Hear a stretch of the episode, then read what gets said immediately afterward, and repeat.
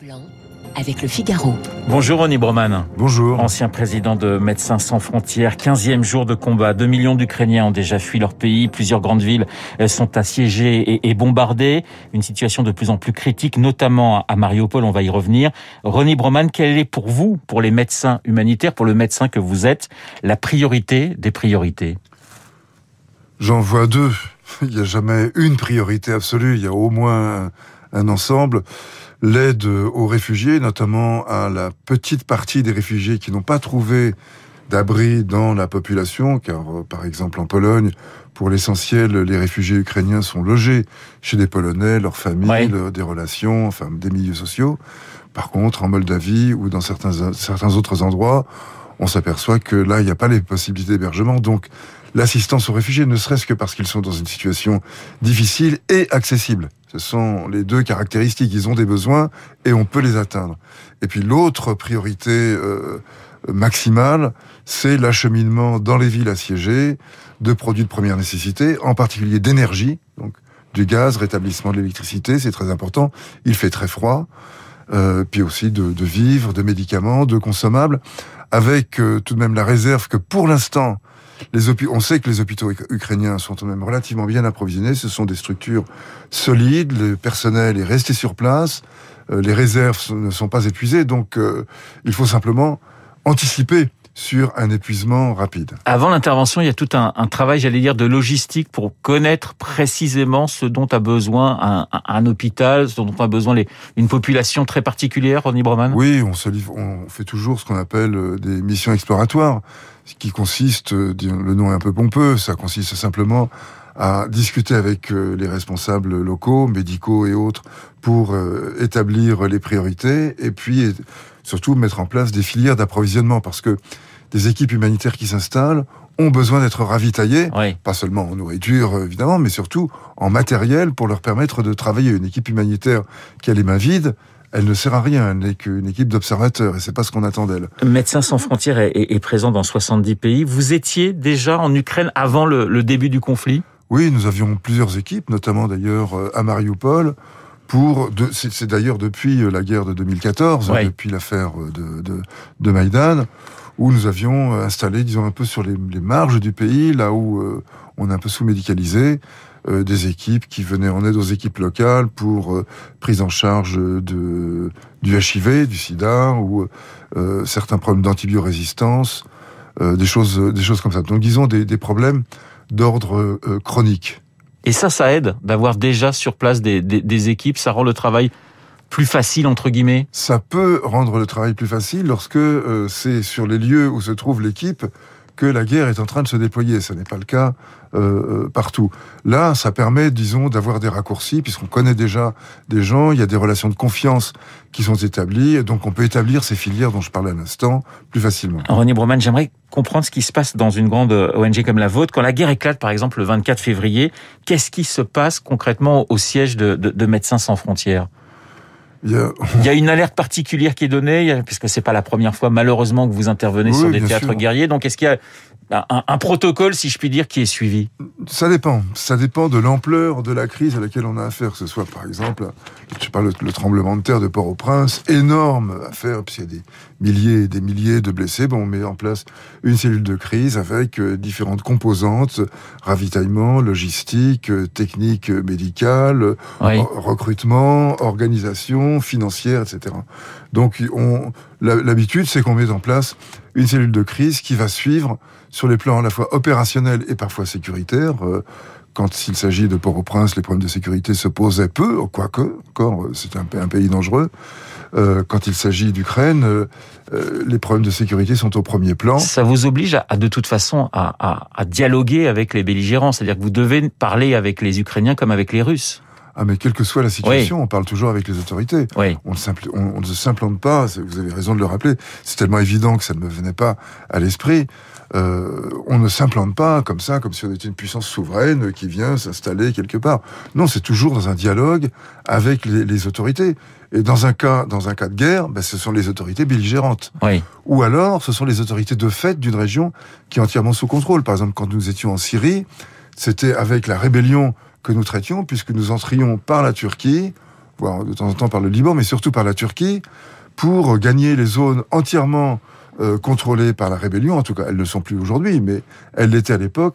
Et les autorités syriennes, par contre, nous rejetaient.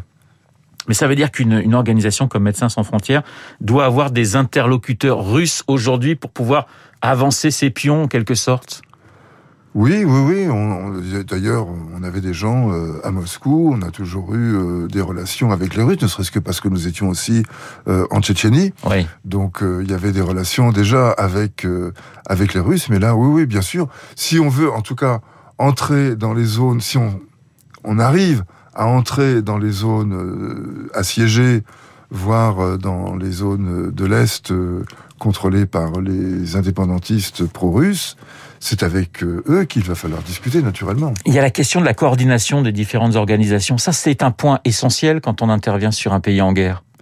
Oui, mais contrairement à ce qu'on pourrait croire, la coordination, elle se fait sur le terrain. Elle se fait pas. Elle se fait pas dans les arrières. Elle se fait pas en amont. Non, parce que quand euh, vous êtes à Paris, vous pouvez éventuellement avoir euh, les organisations qui ont un siège à Paris sous la main, mais ni celles qui sont ailleurs dans sur le territoire, ni celles qui sont ailleurs en Europe. Donc c'est là où se déroule l'action qu'il faut réussir à se coordonner. Et la, et la coordination, ça vient après l'action, ça vient plus exactement dans le cours de l'action. On n'établit pas une instance de coordination qui va distribuer les tâches et ensuite permettre le déroulement de celle-ci.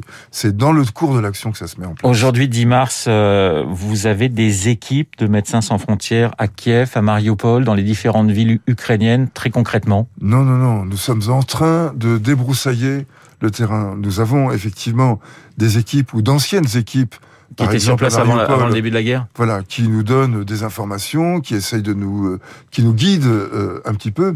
Mais ça n'est pas suffisant parce qu'elles-mêmes sont coupées de toute information. Donc il faut de toute façon qu'on aille sur le terrain.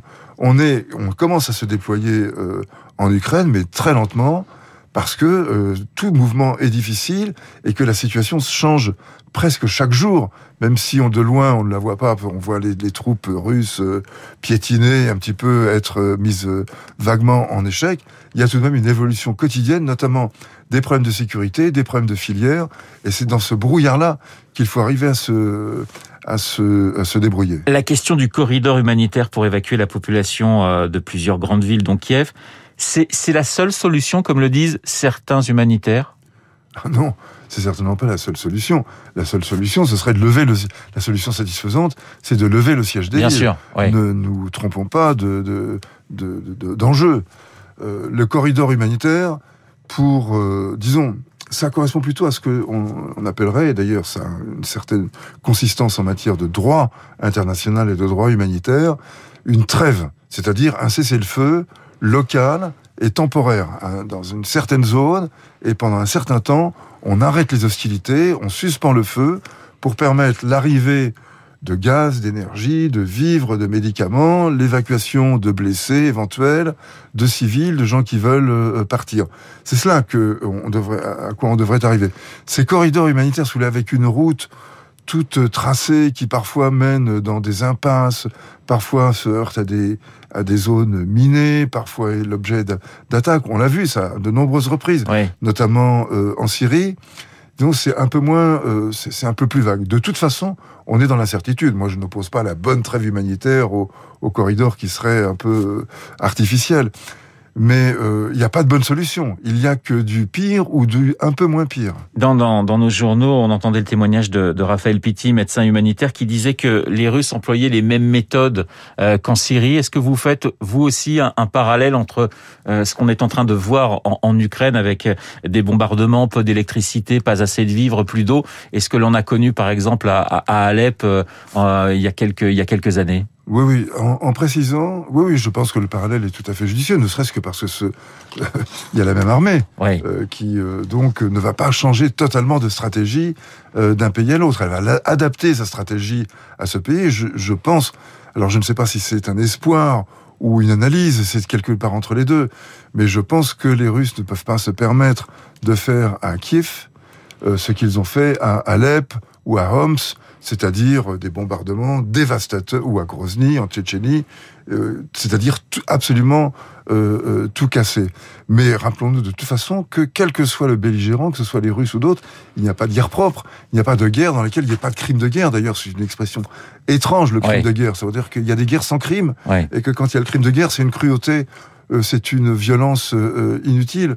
Euh, ça, ce sont des terrains sur lesquels il est aventuré de se, se, mettre. L'importance des aéroports euh, pour justement des, des, des organisations comme la, la, vôtre, pouvoir acheminer euh, du matériel, de la nourriture.